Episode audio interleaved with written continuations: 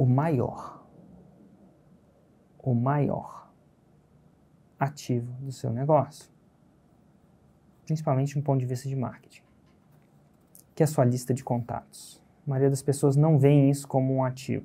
Aqui a gente vai introduzir o conceito de lista.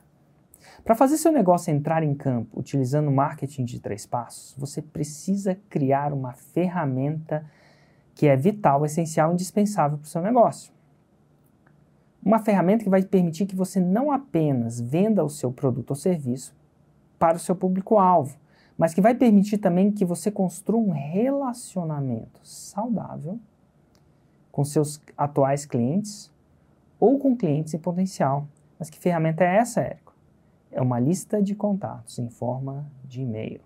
No caso, hoje, e-mail WhatsApp. Na época que eu escrevi esse negócio, o WhatsApp não era um tema. Hoje é, então, mas a lista de e-mail ou WhatsApp. Eu sei que você pode estar surpreso por eu mencionar e-mail agora. Acredite ou não, somando as minhas redes sociais, eu tenho milhões de seguidores. Hoje em dia nem som, não precisa nem somar uma com a outra, né? Mas enfim. E mesmo assim, eu posso te afirmar com legitimidade. Isso é, depois de estudar o campo de batalha, a lista de contatos mais importante para o meu negócio é a minha lista de e-mails. Hoje, minha lista de e-mails e de WhatsApp. Por que, que ela é mais importante? Mais importante que meus seguidores. Por que, que é? Para começar, você precisa entender que tem dois tipos básicos de lista.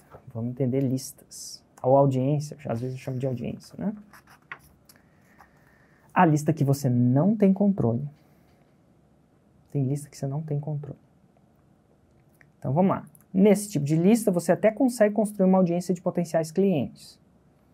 Consegue se comunicar ativamente com eles. Mas você não tem controle total da distribuição da sua mensagem. Uh, como assim? Como acontece? Nem o que ela pode conter. Isso não é seu, isso não é só para você. Então, é uma coisa que vai ser relevante para você e para as pessoas que estão lá. Nesse tipo, de, nesse tipo, você não é dono da lista. Exemplo, assinantes do seu canal do YouTube, não é sua lista. Você não tem controle total se, se o seu vídeo vai chegar em todo mundo. E nem o que ele pode conter. O YouTube pode falar, isso aqui você não pode falar e é o que é. Isso aqui eu não vou distribuir porque eu não vou distribuir. Acontece. Né, dos 2 milhões de seguidores que eu tenho aqui no Insta, você acha que os 2 milhões recebem minhas notificações? Não, não recebe. Quem decide isso é o Insta, não tem controle total. Tem um controle muito parcial. Os fãs da sua página de Facebook, seguidores do Instagram, seguidores do Twitter. É uma lista que você não tem controle. Quando você posta algo no Facebook, a sua mensagem não é distribuída para todos os seus fãs. Ela é distribuída somente para uma pequena, e eu, quando eu falo pequena, é pequena mesmo, às vezes 2%. Parcela daqueles que o próprio Facebook controla. E ó, não é desmerecer o Facebook não, já falei que, anteriormente que o Facebook e o Instagram provocaram, democratizaram, é, democratizaram o investimento em anúncios. Isso foi bom, isso foi uma revolução para o empreendedorismo, digital e não digital. Então tá tudo bem. A mesma coisa acontece com o YouTube, Instagram, Twitter e as outras grandes plataformas. O controle da sua audiência está com eles, não com você. Inclusive, você tem o poder de tirar, até o poder de, mesmo de tirar sua audiência de você, no caso eles acham necessário. Então, o Instagram pode um dia cancelar minha conta. Se eu ferir alguma política de privacidade, está no poder dele. Já aconteceu com alguns empreendedores. Não é tão incomum quanto se parece. De novo, não me entenda mal. Não é por isso que você não deve construir uma audiência nessas plataformas elas têm que fazer parte da sua estratégia de marketing, elas, o Facebook. Pois com certeza muita gente vai consumir seu conteúdo por lá, é o que vocês estão fazendo agora. Até, até mesmo te conhecer por lá. A maioria de vocês me conheceram pelo Instagram. Então tem uma razão: Instagram, Facebook, YouTube, né? dependendo de onde você está. Mas pelo fato de você não ter controle, eu já falei que não tem, eu recomendo que ao mesmo tempo que você constrói a sua audiência desse tipo, a lista da qual você não tem controle, você também construa um segundo tipo de lista, a lista que você tem controle. Então não basta você construir a lista que você não tem controle. Você tem que construir a lista que você também tem controle, coisa que não é muito óbvio para as pessoas aí.